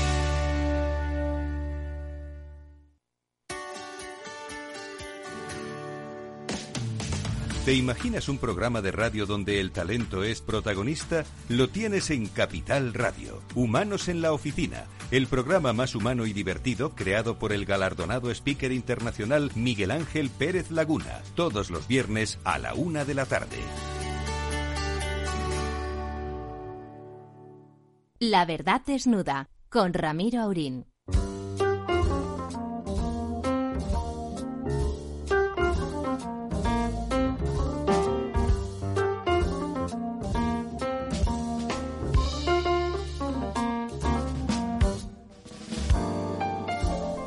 Aquí estamos de vuelta. Déjenme que salude inmediatamente a don Fernando Suárez. Don Fernando, ¿está usted ahí? Estoy, estoy, muchas gracias. Disculpe que disculpe el retraso, pero no sé no, si pero está... ha sido muy interesante la entrevista con el señor. Si estaba usted escuchando, me he imaginado que le, que le interesaba, claro, claro. porque don, don, bueno, si hay políticos que han, que han servido, que han tenido capacidad estratégica, visión histórica y una cierta capacidad de trascender el momento, pues uno de ellos, sin duda, ha sido don, don Fernando Suárez, eh, actor en primera línea, y, pero también en segunda, que es una cosa muy difícil. Hay políticos que solo saben estar cuando tienen la voz cantante y hay otros que construyen la historia desde las bambalinas y don Fernando ha sabido estar en, en ambas situaciones. Bueno, queríamos hoy comentar con usted pues eh, toda esa realidad española tan, tan convulsa y tan compleja que estamos viviendo, esa quizá, ese quizá menosprecio eh, estúpido, porque no se me ocurre otra expresión en relación a, la transición española, al cambio de régimen y a la construcción de nuestra democracia en la actualidad. Pero le paso la palabra para que le haga la primera pregunta a nuestro común amigo don Ramón Tamames. Eh, buenas noches, querido Fernando. Yo reitero nuestras eh, excusas y me alegro mucho de que hayas oído la última parte de la sesión con nuestro amigo, el representante de la Embajada de Rusia, que ha sido efectivamente muy interesante. Una cosa que no sabía tú, de ti, y aprovecho para decirlo. Tu abuelo materno, Alberto González, fue pintor de las vidrieras de la Catedral de León cuando sí. se restauró en 1902. Enhorabuena, aunque sea con tanta demora. Porque muchas gracias. Precisa, muchas gracias. Precisa, Hay vidrieras que están firmadas por él. ¿eh? Sí, sí, sí, además, ahora me explico por qué José Luis Gutiérrez me regaló un libro con las con las con las vidrieras, restauradas en 1902. O sea que don Fernando tiene sangre de artista también. Enhorabuena, enhorabuena. Bueno, catedrático de la Universidad eh, en economía, en derecho del no trabajo. No te preocupes, pregúntale que todos sabemos Universidad que de Bolonia, eh, vicepresidente tercero y ministro de Trabajo en el último gobierno de Francisco Franco Bahamonde y miembro de la Real Academia donde tenemos una gran relación y amistad. Y luego, naturalmente, lo más importante casi, la defensa del proyecto de ley para la reforma política con el Harakiri y el voto en contra me parece Harakiri que fue... no me gusta la palabra, no me gusta la palabra. Ya lo sé que no te Metamorfosis, gusta, yo que diría metamorfosis. y los 68 votos en contra. Bueno, Jesús, como andamos Jesús relativamente Jesús Puello, mal de tiempo, genial. yo te diría, querido Fernando, que quiere hablar, te plantearía Fernando, en, en lo que ha sido el año político que está terminando. Está Pero, pero déjame que terminando. te- Te preguntaría... Ramón, espera que quiere decir cortes- una cosa. Ah, no perdona, hicieron- perdona. No se hicieron el si fueron las cortes destituyentes. Constituyentes. Muy bien, sí, señor. Sí, señor, y yo estuve en las constituyentes. Sí, exacto, Vamos exacto. a ver, el balance del año 2021, ¿cómo lo verías tú? Eh, No, mí- más, que, año 2021 más que en eventualidades y en sucesos concretos y tal, No, no, hay- filosóficamente, hay- hay ¿qué- ¿cómo se ha movido España en este año? ¿Para adelante, para que dicen los castizos, para adelante, para atrás? ¿O estamos como hace tres años con el mismo gobierno y con No, las mismas no, no. situaciones? Esa es la pregunta que te hacemos, la mesa redonda de la verdad desnuda. A mí me parece que en el año 2021 se ha producido un suceso gravísimo, que es el proyecto de ley de memoria democrática. Parece lo más grave que ha ocurrido no esto en este año, sino desde la transición. Viene preparado por la de Zapatero, pero esta ya es el, el- el colmo, es el, el no va más. Es la ruptura definitiva con la historia. Entonces, claro, pretender hacer una ley para que todos los españoles piensen lo mismo sobre nuestro pasado es un disparate que naturalmente va a dividir muy profundamente la opinión pública si no lo está ya. La sociedad española está muy dividida por culpa de estos intentos de volver sobre el pasado para presentarlo a gusto de cada cual. Pues deje usted a los historiadores que hagan la historia, que juzguen, que califiquen, pero no traiga usted a la política actual problemas de hace 80 años. Eso es un disparate que me parece de una gravedad extrema. Eso y naturalmente el tema catalán, el tema vasco de siempre, pero sobre todo lo ocurrido concretamente este año es la ley que yo no sé si la habéis leído, porque me da la impresión de que todo el mundo habla de esa ley de memoria histórica y nadie se ha tomado la molestia de leerla, que tiene un montón de páginas en el boletín de las Cortes y que hay que leerla con detenimiento para ver la manipulación en que consiste ese proyecto. ¿Podrías expresar, por ejemplo, en tres o cuatro frases cómo, se ha manifestado esa manipulación de detalle? Mira, eh, el proyecto, eh, toda la preocupación es presentar la historia de España como una historia en la que los buenos son los que perdieron la guerra y los malos son los que la ganaron.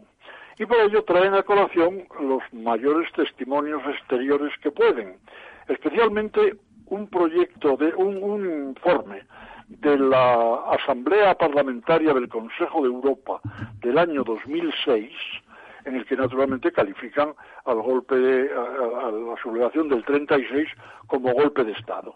Entonces ahí está está recogido del informe del Consejo de Europa lo que conviene, pero no todo.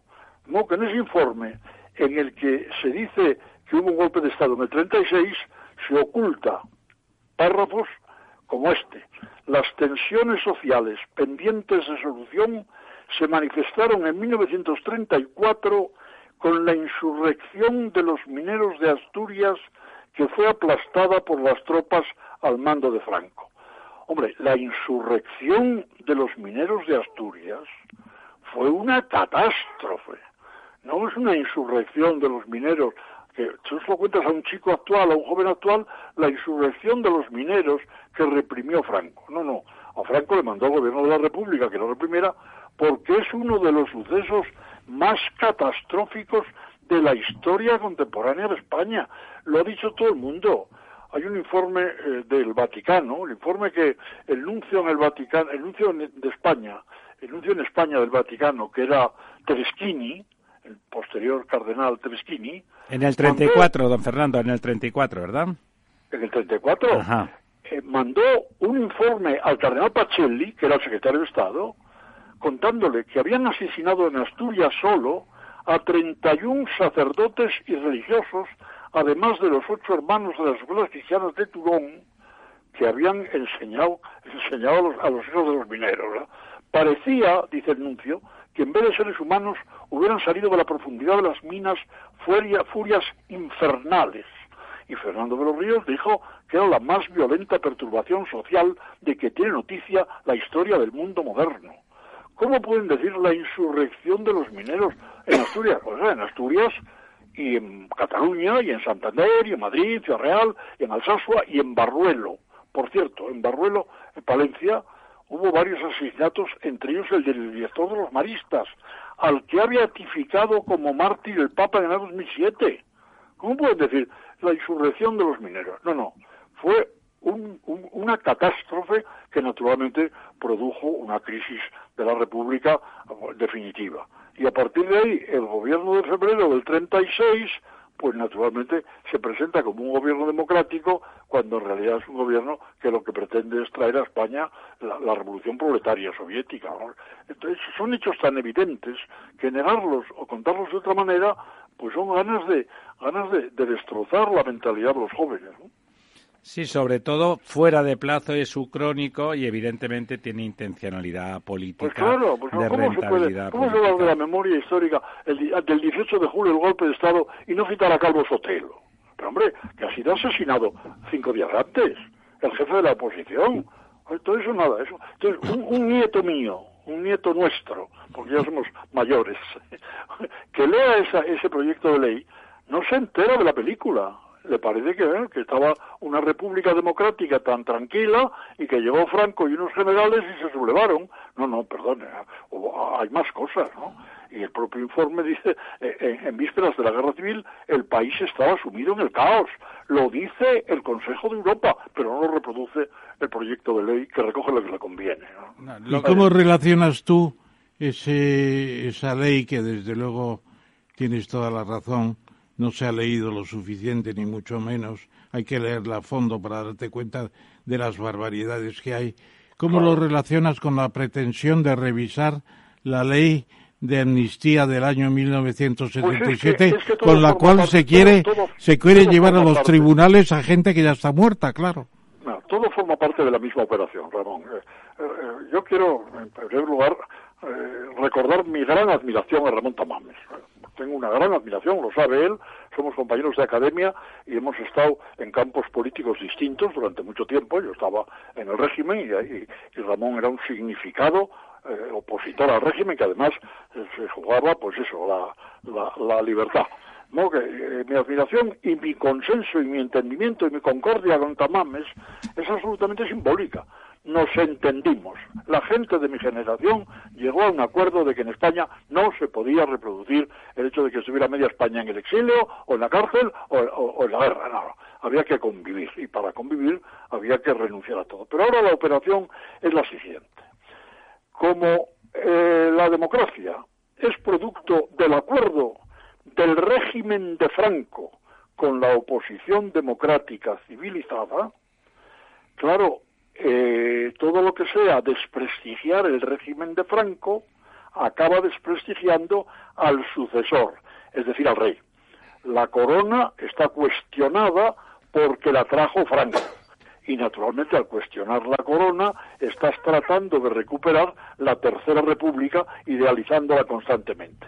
Todo eso es una operación de manipulación histórica y, y yo lo atribuyo precisamente al deseo de, eh, de borrar la amnistía. La amnistía fue, pues eso, el, borrón y cuenta nueva, el- no vamos a enredarnos en responsabilidades del pasado, las mías las he asumido siempre. A mí la que me pidan las responsabilidades que quieran. Yo de lo que he hecho, de lo que he hecho puedo responder en cualquier momento. Pero hombre, pero hubo gente sí que efectivamente en las comisarías se portó mal, tuvo, hubo excesos. Yo creo que sin conocimiento de algunas autoridades, pero bueno, había excesos en las comisarías, es evidente. Y por el otro lado hubo, claro, crímenes. Pero si es que los crímenes del 36 al 39 los había amnistiado Franco en el 69 antes de proclamar rey, a proclamar sucesor a don Juan Carlos, Franco en el año 69 declaró prescritos y sin ninguna responsabilidad todos los crímenes, incluso con derramamiento de sangre. Decía Carrillo, que le había indultado Franco en el 39 de cualquier eh, eventual responsabilidad, que él negaba, por cierto, pero bueno, si la tenía, se la había indultado Franco.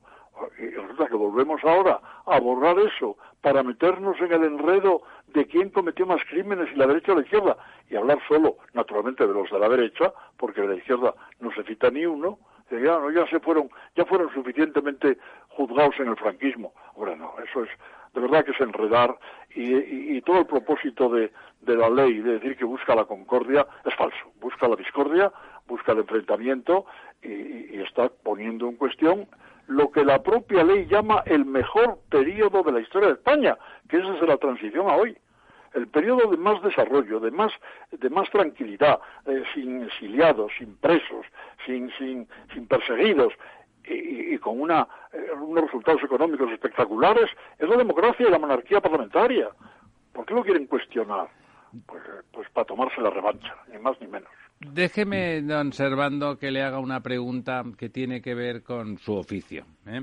En, en- en todo su tránsito largo, eh, tenemos a don Fernando, tenemos aquí a don Servando de la Torre, al que seguramente también conoce, Sí, eh, por y- y, quería, y aprovechando esa experiencia a través del mundo y de muchas instituciones, ¿cómo se percibía en todos esos años? Usted vivió como diplomático todos esos 40 años, los ha vivido usted en, en primera persona en, en todo el mundo. Eh, ¿Cómo, ¿Cómo vivía el resto del mundo, el mundo occidental, Europa, sobre todo nuestros socios, pero en general todos, esa transición? ¿Se consideraba adecuada? Le- ¿Se consideraba light? Se con- ¿qué, qué percepción había de, de- de la forma en que había cambiado de régimen España? Bueno, la transición. eh, la historia es... No, se la hago a don Servando, Fernando, se lo estoy haciendo a don Servando de la Torre la pregunta. Ah, ah, perdón. Sí, bueno, en efecto, la transición ha sido el, la el gran imagen que, que la diplomacia española ha proyectado en el mundo. Eh, la transición nos sirvió, eh, por ejemplo, la figura del rey ha sido esencial para tener un protagonismo y ser aceptado como iguales por todos nuestros países eh, vecinos y aliados y amigos. Y el Ministerio de Asuntos Exteriores hizo una, una continua campaña de, propaganda y de ofrecimiento de servicio y de técnico a otros países amigos sobre eh, las transiciones. Y precisamente hay algunos eh, sociólogos muy destacados que a nosotros, a mí en la escuela diplomática, eh, lo vinieron precisamente a, mantener esto. Por ejemplo, el profesor Lynch, el profesor Lynch y Berba, que tienen unos estudios sobre transiciones en universidades americanas muy interesantes, analizan precisamente lo que es el efecto de una mm, burguesía creada dentro de un periodo largo de bienestar económico y de crecimiento y esa burguesía ya adaptada quiere la plenitud de sus derechos y entonces provoca de manera pacífica un cambio esencial en las estructuras. Luego entonces es la, la, clave está en tener esta mm, extensa burguesía que hace que los derechos esenciales eh, sociales se compartan fácilmente porque el Estado ya los da. Entonces la, transición fue, la, ha sido y es eh, la, gran bandera de presentación de España y eh, concretamente en esa transición el elemento de la corona, pues se habla de monarquía, pero la monarquía es un, un, nombre engañoso. La monarquía significa, como dicen los ingleses, que son los grandes inventores de la ciencia política, es la corona y la corona es una, como dice también Payne, es una corona compuesta, compuesta de, de, otros reinos o de otros ducados, condados, que se han fusionado y todos estamos dentro de esa estructura amplia que incluso, gracias a la transición, gracias a las eh, eh, cumbres iberoamericanas, se, se proyectó hacia afuera, de tal manera que la corona seguía siendo, sigue siendo un símbolo. Entonces, todo lo que sea arruinar la transición, eh, yo creo que es una, una mala partida para la diplomacia española para conseguir una presentación adecuada y unos éxitos ante los iguales, nuestros pares, nuestros socios. Lorenzo. Bueno, a mí, buenas noches, Fernando. A mí, eh, la verdad es que de lo que has comentado, eh, que comparto muchas cosas, pero también hay otras que, que, que, bueno, pues que pongo un poco en, en tela de juicio, ¿no? Es decir, estoy totalmente de acuerdo con lo que has comentado, que los años de la Segunda República en España fueron una auténtica barbaridad y un desastre. Eh, comparto totalmente que, que la mejor época de, la historia de España ha sido desde el año 75 o 78, por poner la fecha de la Constitución hasta ahora. Pero, hombre, eh, eh, el hecho de que hubiera un un movimiento, un levantamiento de, tropas en el año 36 eh, para tratar de eh, eh, provocar el orden dentro del país, normalmente esas cosas tienden a estabilizar y a crear o, a, restituir un poco el estado existente. Pero eso no es lo que ocurre. Lo que ocurre es que aparece un régimen nuevo. Eso yo entiendo que, entraría dentro de lo que sería un golpe de Estado, ¿no? Porque quiero decir que, que realmente, técnicamente, el golpe de Estado se produjo, ¿no? O sea, que, que eh, es verdad que había una situación muy singular, pero también es verdad que lo que hubo en el año 36 yo creo que fue un golpe de Estado, al menos por el resultado final, ¿no? Que un cambio de régimen y de sistema, ¿no? Eh, bueno, sí, inicialmente a lo mejor no la, era la pretensión, de algunos no lo eran, De algunos militares probablemente no, era un poco de restituir el orden. Y Mola y tal, seguramente pretendían otra eh, cosa. efectivamente, ¿no? Pero bueno, al final el resultado es el que es, quiero decir, deviene en un fracaso, es decir, ese, levantamiento de buscar esa estabilidad o pacificación fracasa y se produce una guerra que dura tres años y a partir de ahí se produce un cambio de régimen eh, político eh, absolutamente distinto, ¿no? Y, bueno, pues... Eh, Oye, si tienes alguna duda, yo creo que tienes que considerar, por ejemplo, lo que hizo Luis Companys en 1934 eso sí que fue un golpe de Estado el No, no, si no, si no digo que no. No, no, absolutamente. y estoy totalmente de acuerdo. pero Ramón, he empezado diciendo que estoy totalmente de acuerdo que los años de la República fueron un desastre y que, y que, y que probablemente viviendo aquello y conociéndolo más en, pormenorizadamente justificara de alguna forma una especie de, de, de, movimiento para estabilizar el país o lo que fuera. Pero que, que obviamente al final hay un hay un régimen eh, democrático que, que, es destituido y se constituye un régimen dictatorial. Y Fernando. es un golpe de Estado. No, digo que todo tiene sus matices y todo hay que verlo en función de cada instante. El manifiesto primero del 18 de julio, del 17 de julio, termina diciendo viva la República. Franco se subleva al grito de viva la República. Sí, sí, sí, probablemente muchos militares es lo que buscaban, esa estabilidad. Claro, lo que querían era restablecer una república más razonable que aquella. Democrática de verdad, sí. Pero el resultado final no fue ese. No, no, por supuesto que no. ¿Por qué? Pues porque naturalmente en la guerra se plantea ya una guerra entre dos sectores eh, de Europa. Es decir, que a Franco le apoyan los italianos y los alemanes y a, la República le apoya el Comintern y las brigadas internacionales y la Unión Soviética. Entonces, claro, ya el tema se convierte en otra cuestión.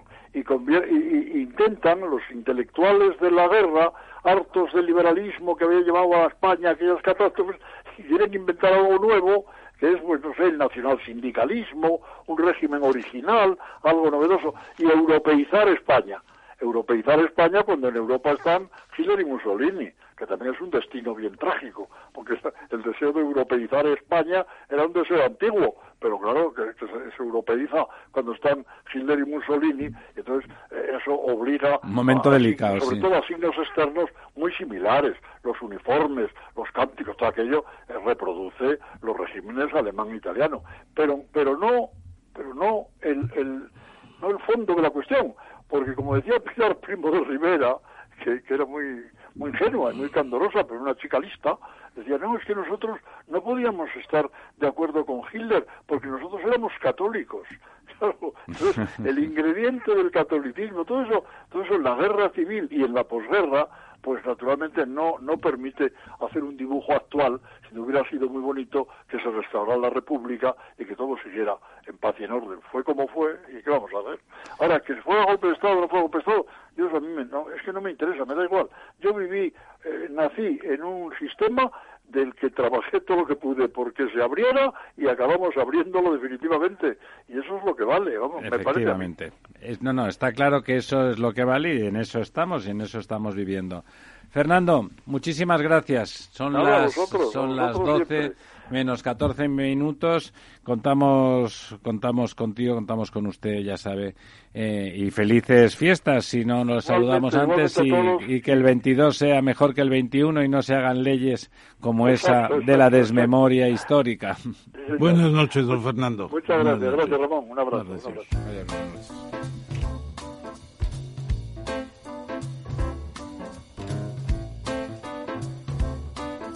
La verdad desnuda con Ramiro Aurín.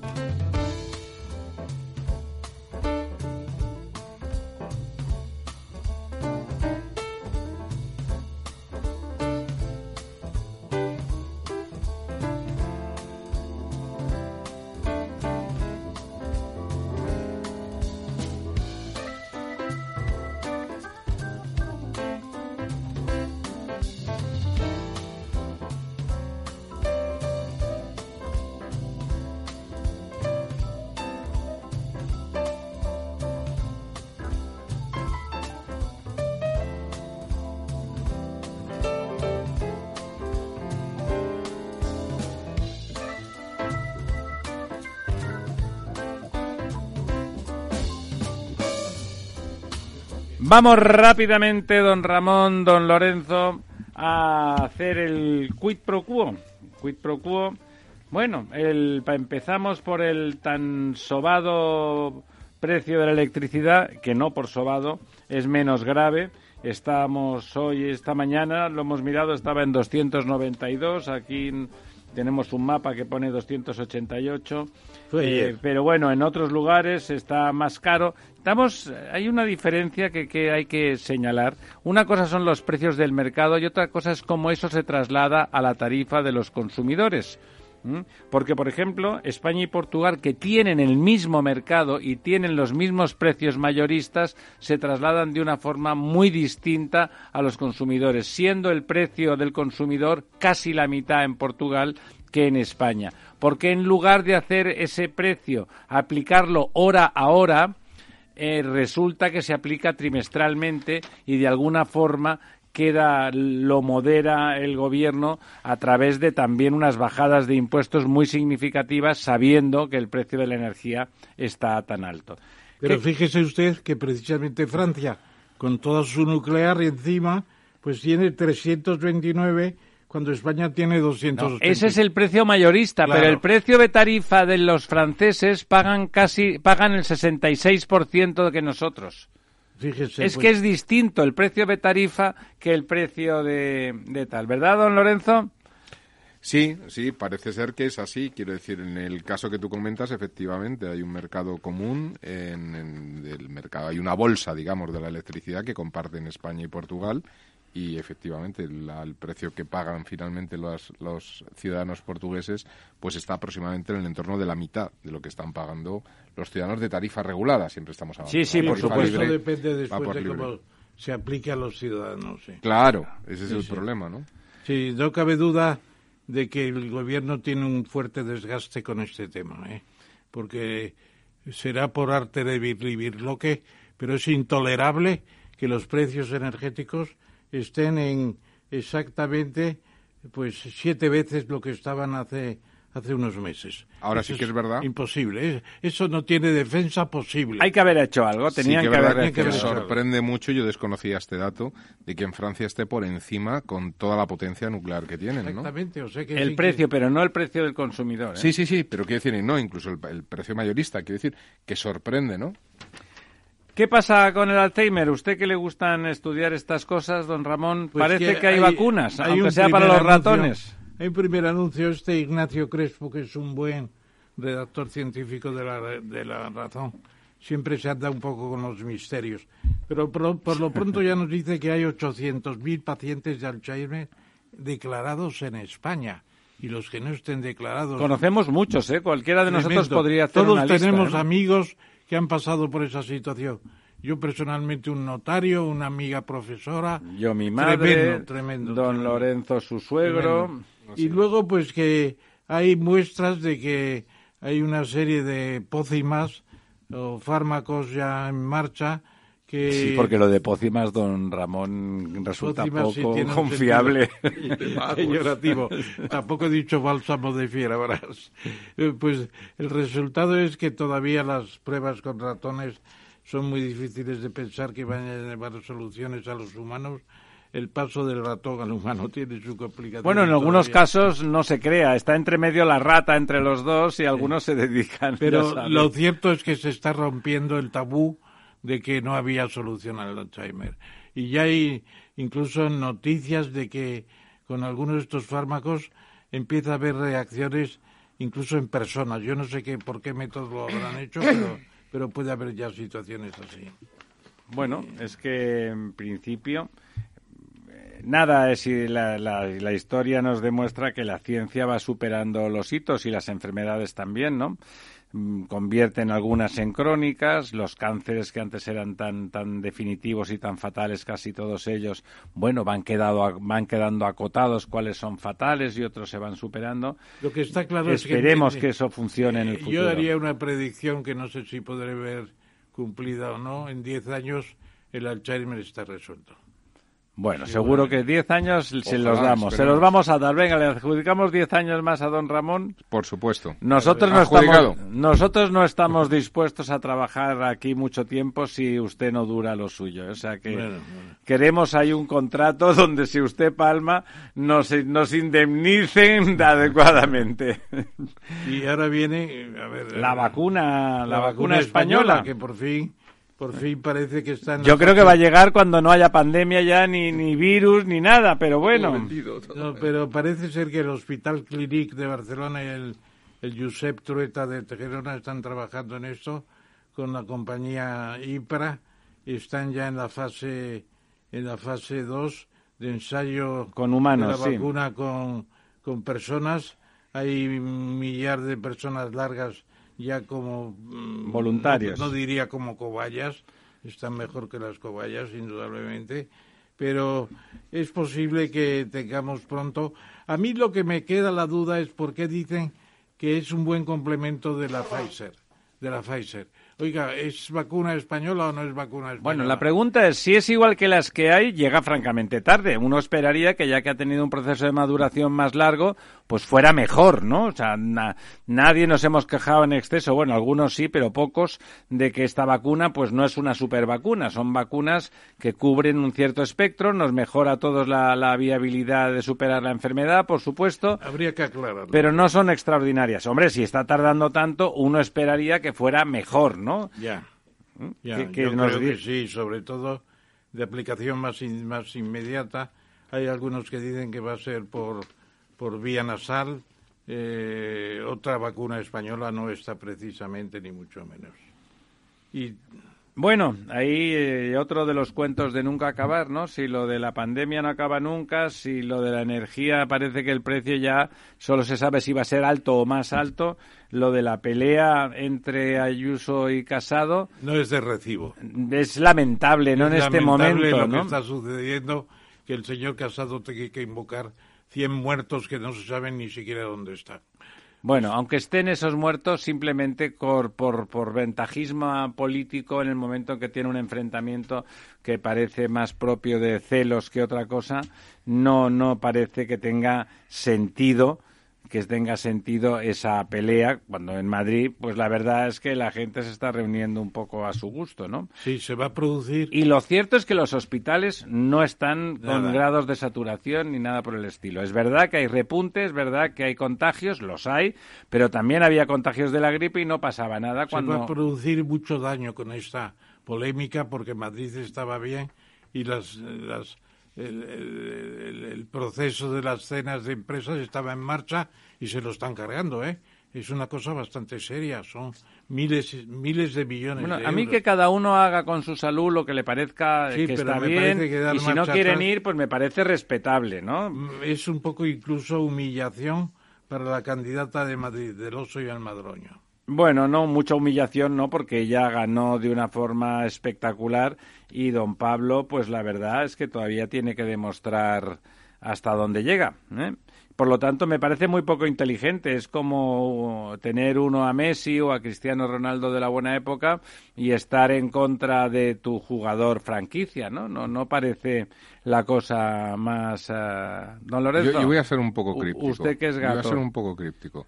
En, me parece que es la semana que viene, eh, estrenan una película en Netflix, bueno, la estrenan los cines y luego en, Netflix, que es No mires hacia arriba, en la traducción me parece que, que, se ha hecho. Donde, bueno, pues eh, hay comportamientos que parecen que, que siguen toda lógica o toda racionalidad o todo criterio de lo que podemos definir como inteligencia, ¿no? Yo creo que esta especie de suicidio que está haciendo el señor Casado dentro del Partido Popular no tiene, no tiene nombre está perdiendo una oportunidad histórica eh, y la está perdiendo él solito. Día a día. Día a día. Erosión de votos. Y además empiezan a llegar los fondos de la nueva generación y eso va a tener mucha incidencia en los partidarios de Sánchez. Yo creo que... está inflando los votos de Vox. Bueno. Bueno, bueno, alguna buena noticia vamos a dar hoy, como siempre, don Ramón, ¿o qué? Pues a mí me ha extrañado y por eso creo que hay que ponerlo de relieve, que el gigante chino Three Gorges, que las tres gargantas, las tres gargantas, que es el gran, la gran presa, la en gran el, presa, en el Yangtze-Kiang, eh, que colmó los sueños de Mao Zedong cuando se bañaba en el Yangtze-Kiang y soñaba con la presa.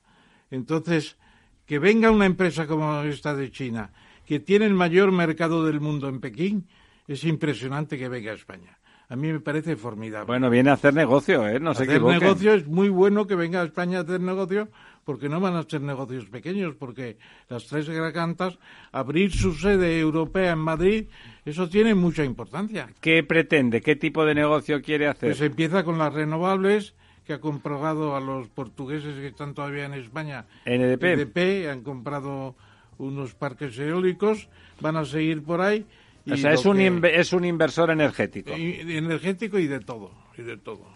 Además, las tres, las tres gargantas tienen, suenan mucho, ¿eh? Suenan mucho. Bueno, no, es una, es una presa extraordinaria, sin duda. Don Ramón, pues muchas gracias, buenas noches, nos alegramos mucho de que usted esté tan, tan, tan saludable. Don Lorenzo. Buenas noches, don Ramiro. Y saludo, que estaba aquí acompañándonos en, hasta el final del programa, a don Servando de la Torre. Eh, muchísimas gracias, como siempre, por venir y hacer esas aportaciones que si no está él, no se hacen. Por lo tanto, ya sabe, su presencia es eh, necesaria y a veces hasta suficiente.